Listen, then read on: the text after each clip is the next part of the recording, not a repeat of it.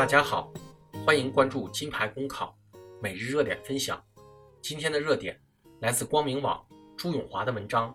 报刊亭卖寿衣也有无奈，与其指责，不如反思。本来是为了方便大家买报纸杂志的地方，现在全用来私人盈利了。近日，有市民反映，清华长庚医院附近一处报刊亭卖起寿衣、骨灰盒。记者了解到。该报刊亭已存在两年多，夏天时售卖食品、饮料，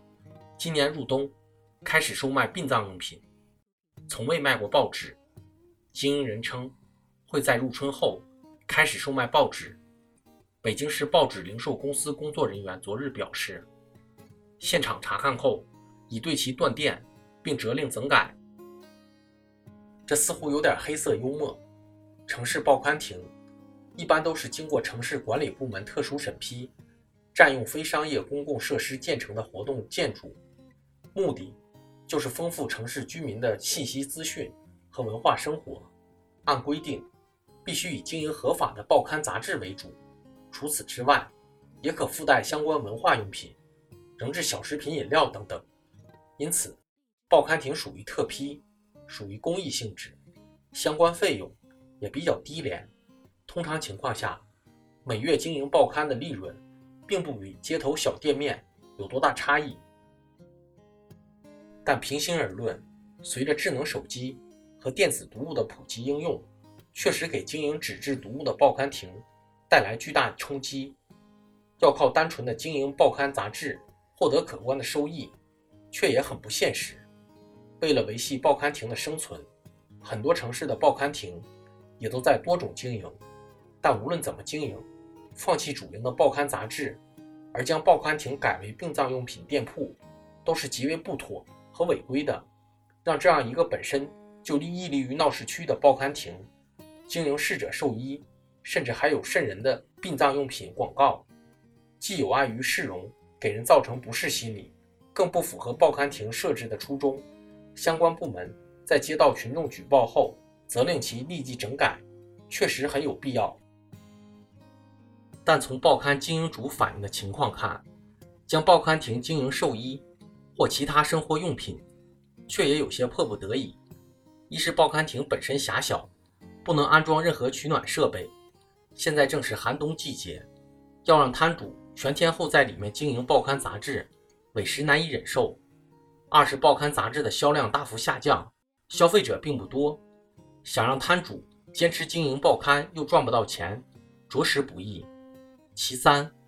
该报刊亭坐落在清华长庚医院附近，医院历来就是丧葬用品经营的必争之地。摊主利用报刊亭得天独厚的位置优势，且无需人员专守的特性，将报刊亭转型为殡葬用品店，着实也是适应市场。只是这样的转型，非但让市民群众难以接受，更违背了报刊亭设置宗旨和超范围经营。显然。穷则思变，我们在一味责怪摊主违规和希望报刊亭恢复它的主要功能的同时，更应该设身处地来思考报刊亭如何走出经营尴尬，如何让报刊亭适应时代发展，继续发挥它传播信息和知识的作用。否则，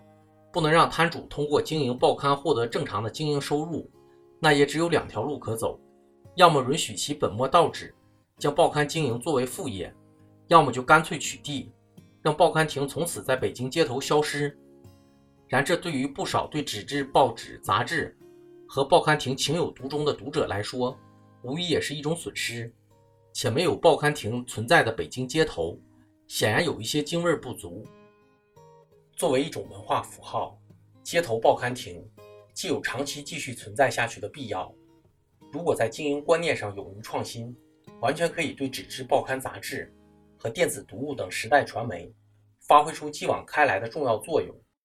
可以将现代收费电子读物与纸质报刊杂志有机融合在一座座实体报刊亭中，让报刊亭既可以经营传统纸质报刊，也可以经营电子读物，并提供收费的资讯、快速下载服务。在保持传统报刊亭属性的同时，政府相关部门通过培训、指导、软件支持等。在现代网络电子读物方面多做文章，而随着知识产权保护的加强和完善，收费电子读物更是大势所趋。街头报刊亭完全可以从中窥出发展商机，只要让经营报刊亭有利可图，不但报刊亭挂羊头卖狗肉的现象可以终结，小可小的报刊亭依然不失为城市街头一个个亮丽的文化景点。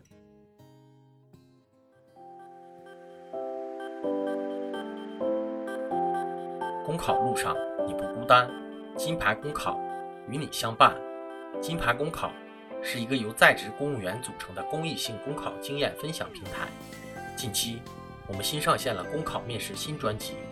如果你在准备参加面试，欢迎你随时进入播客主页关注收听，同时也可以关注金牌公考微信公众号，接收我们每天最新鲜的节目推送，随时与我们交流互动。